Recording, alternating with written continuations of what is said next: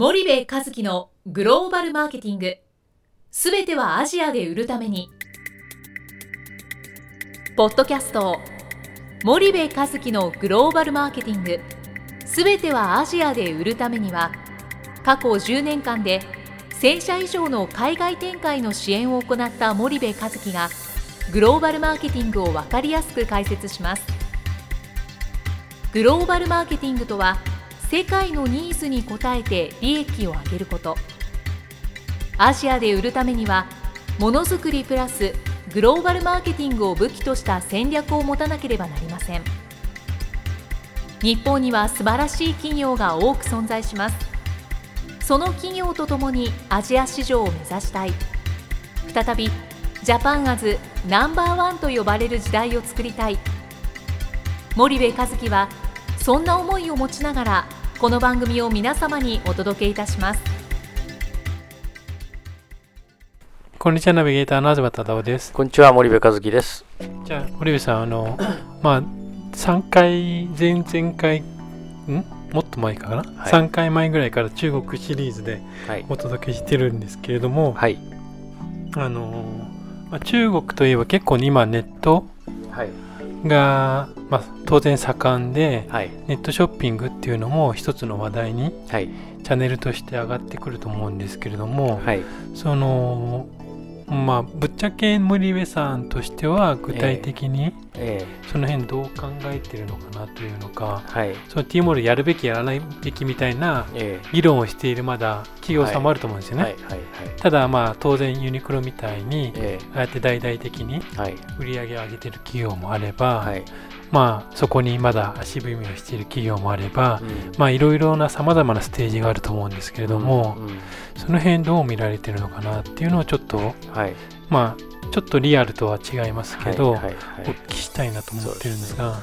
あのまず中国でネットショップ、まあ、EC, EC って言ったら T モールしかないじゃないですか、はい。T モールの圧倒的なシェアで T モールですと、うん。で私思うのはその T モールって、えーなんだろう、えーこう例えるならばなんか筋肉増強剤みたいなねうんうん。もので、なんか基礎体力ないのにこう増強剤打っちゃってはい。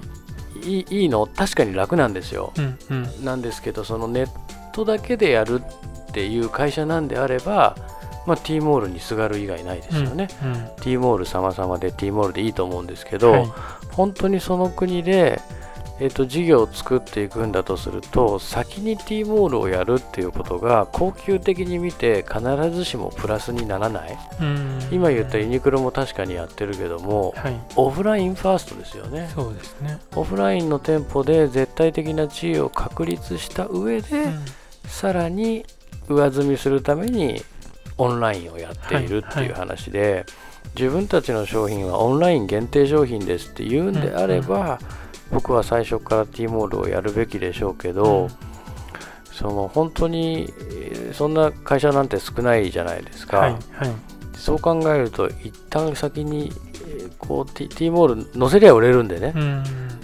あのうん。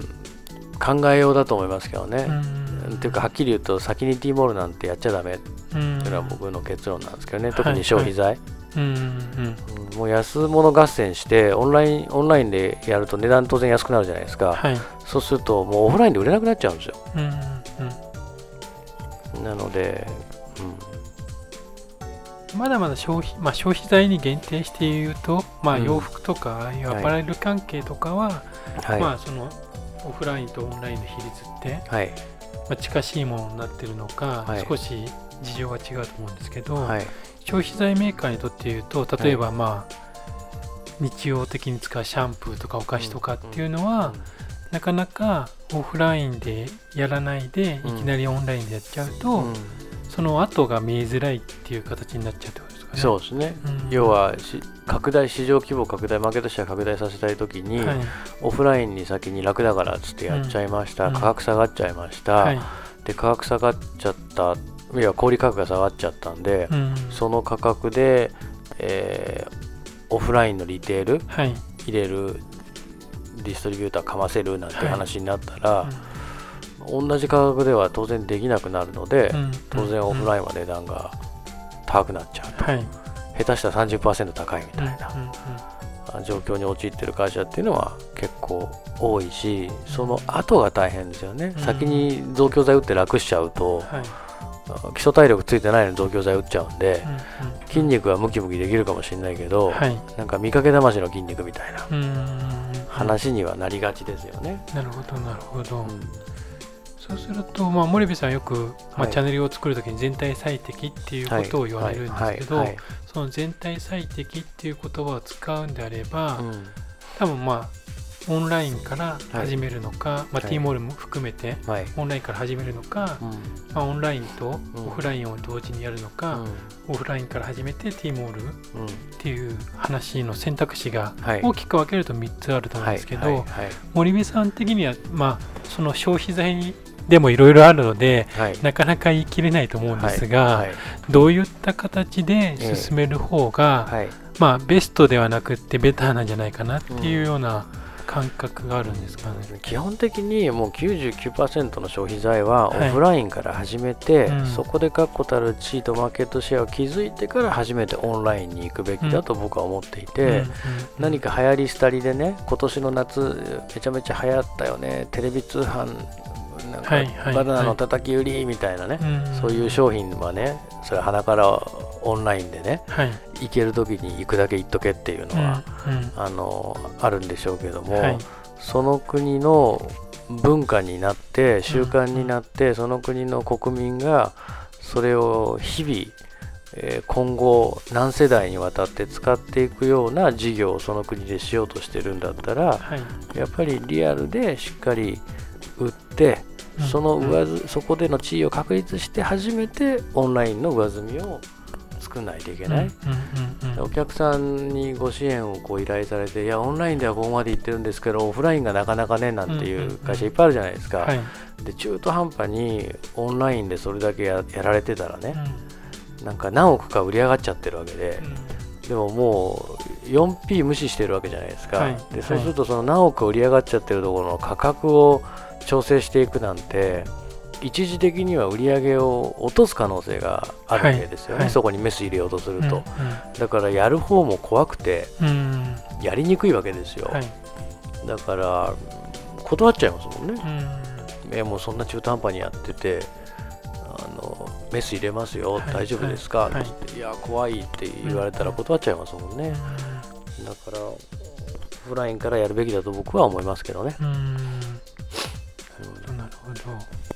そうするとオフラインから始めてある程度目処が立ったところで、うん。まあ、オンラインを始めるっていうのがはい。いいっていうことはいですかね。はい、だってオンラインなんてぶっちゃけいつでもできるじゃないですか、うんサイト開設して商品掲載しちゃったら明日からでもできるわけで、はい。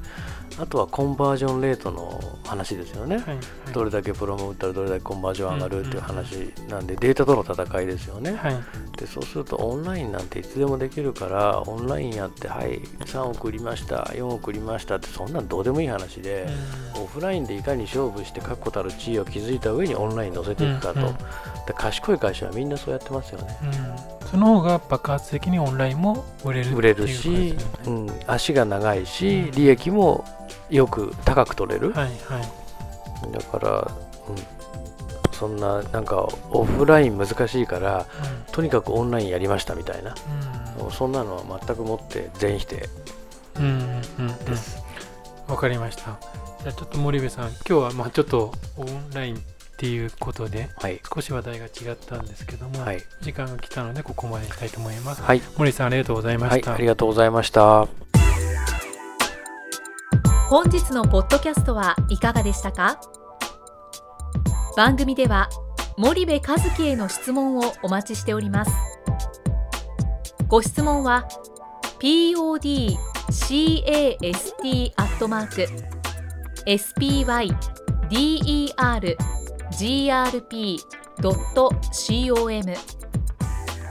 ポッドキャストアットマークスパイダー grp.com までお申し込みください。たくさんのご質問をお待ちしております。それではまた次回お目にかかりましょう。